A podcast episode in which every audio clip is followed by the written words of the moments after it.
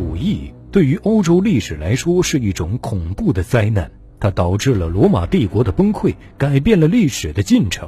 从公元前四三零年至四二七年，古希腊雅典发生的瘟疫，近一半人口死亡；到古罗马安东尼瘟疫，造成了总人口近三分之一死亡，大大削弱了罗马的兵力。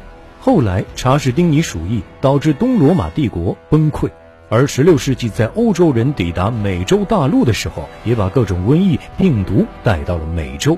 当墨西哥的殖民军队围攻原住民的堡垒时，久攻不下后，原住民们却缘何纷纷倒下？后来，米兰、伦敦、马赛、莫斯科又经历了怎样的鼠疫？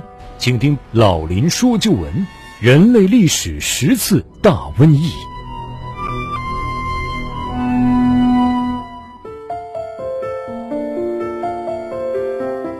好，听众朋友，广告之后，欢迎您继续收听辽宁都市广播，由林霄带给您的老林说旧闻。在十五世纪的时候啊，拉美印加文化就已经达到了鼎盛，他们修建田地，社会分工明确，他们的天文地理知识足以让现代人惊叹。然而，就这样一场瘟疫，却让这样一个并不落后的种族，在短短的几十年之内。便濒临灭绝。实际上，欧洲传染病的蔓延速度啊，完全超过了殖民者向美洲大陆的推进速度。那些从海岸居民口中得知欧洲人来到的印第安人啊，多半也同时会被感染上新的疾病。因此，当殖民者在16世纪20年代抵达智利的时候，这里的印加文明已经遭遇上了天花的重创。整个王室也几乎被瘟疫夺去了生命，而新的王位之争将整个国家一分为二，这才使得西班牙人有了可乘之机。一般来说呢，传染疾病的病菌呢，多是从动物身上变异而来的，然后呢，再在人类的群体中传播。由于欧洲农业历史悠久，家畜众多。欧洲人在几千年来与病菌的频繁接触当中啊，已经形成了适应性，而美洲的印第安人则不同，农业的欠发达让他们先天缺乏和家畜接触的经验，机体呢也很少遭遇此类的病菌，这样呢也就全然没有了免疫力，所以呢在天花面前是溃不成军呢，而疾病的传播呢也是双向的，当时。唯一一种从美洲传入欧洲的疾病就是梅毒，它也夺走了大量欧洲人的生命。在这儿，我还想说说病毒和病菌。我不是学医的啊，说的不一定对。我个人理解啊，病菌或者说细菌这个东西啊，虽然不是真正的生命，但它是生物体，是具有生命形态的。它具有生物的基本特征，比如新陈代谢。具应急性，还能繁殖后代，还有细胞结构，有产生到死亡的生命历程，所以它是个生物体。通常呢，它必须寄生于一个生物或一个生命体上，比如牲畜或者是人类。它在你这个生命体上可以吃喝拉撒，繁殖后代。病菌、病毒呢，其实并不是想消灭你，而是为了它自己的活。可它一旦侵入了你的体内之后，就打破了你身体内的平衡，你的体内就来了一个新敌人。所以，一方面它吸收了你体内它需要的东西，另一方面又排泄了它不需要的而对你又不利的东西，所以你就会觉得不舒服、不适应，就会出现症状。你的免疫力啊就跟它抗争，但一旦打不过它，它就打破了你正常的生命秩序。就肯定得病，甚至是死亡了。人类历史上的第六次大瘟疫是发生在1629年至1631年的米兰大瘟疫，其实也是鼠疫。米兰大瘟疫包括巴伦和威尼斯，共造成了大约28万人的死亡。米兰大瘟疫是黑死病开始后所有流行瘟疫当中的最后一次大瘟疫。一六二九年，德国和法国士兵啊，将传染疾病带到了意大利的曼图亚。在三十年的战争中，威尼斯军队感染了疾病，当他们撤退到意大利中北部的时候，又将这疾病啊传染给了当地人。当时呢，米兰总人口是十八万人，而这次瘟疫中感染而死的米兰人数高达六万人。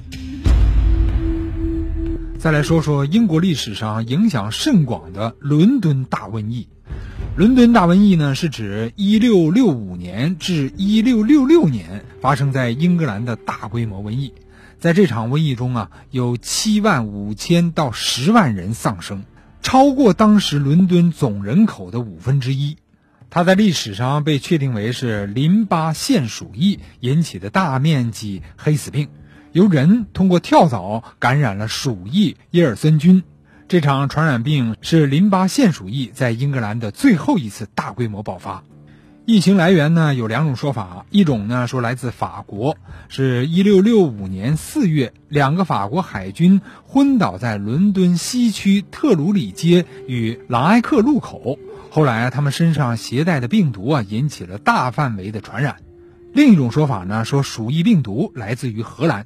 从阿姆斯特丹开出的运送棉花的商船陆续抵达英国，而这种疾病自1599年起就在荷兰当地传播了。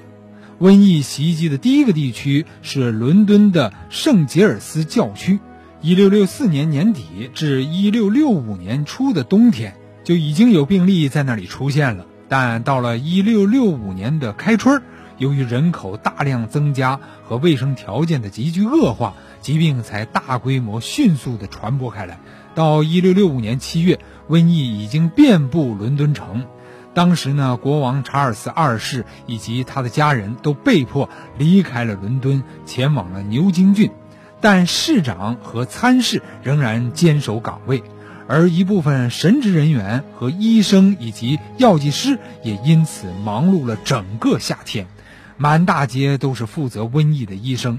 虽然他们当中很多人都没有执照，由于这场瘟疫的蔓延非常之快，人们不得不将患者所住的房子连人都封死，在紧闭的大门外漆上红十字，上面写着“上帝保佑”的这个字样，严禁任何人出入。每天呢，只是限定时间，由专人从窗口送进食物和水，这就是当时的隔离吧。成千上万的病人就是在这种恶劣的情况下凄惨的死去的，最多的时候啊，一周就死去了不下上万人。伦敦市议会还严格下令捕杀所有的猫狗等宠物，可真正的罪魁祸首老鼠的数量反而因为天敌猫狗的不在而变得更加不可控制。时至九月上旬，原来熙熙攘攘的伦敦城竟然完全变成了一座寂静的死城。所有的店铺都关了门，街上几乎看不到行人，路旁长满了茂盛的杂草。城内唯一能够不时打破沉寂的工作，便是运送尸体。每到夜晚，运尸车咕噜咕噜的车轮声和那哀婉的车铃声，令人听了是毛骨悚然。最初呢？这项掩埋工作啊，只是在深夜进行。后来死者是人数太多了，不得已也是昼夜进行了。死者的尸体被横七竖八地装到运尸车上，再运到各处的埋尸坑里。在那里，负责埋尸的工人们往往是蒙面捂嘴，摇着铃，口中念着“安息吧”，便匆匆地把尸体倒入坑内，掩上薄土之后，匆忙离开。英国著名作家曾写过《鲁滨逊漂流记》的笛福，当年啊曾经撰写了长篇的《瘟疫年记事》。这本书建立在详实的、系统的数据和事件之上。笛福描写的那场瘟疫的惨象，还原了疫情中穷人和市民的迷茫、恐惧、匮乏、冒险和绝望。而瘟疫到来之初，人们开始疯狂的逃亡。一切都变得混乱、盲目。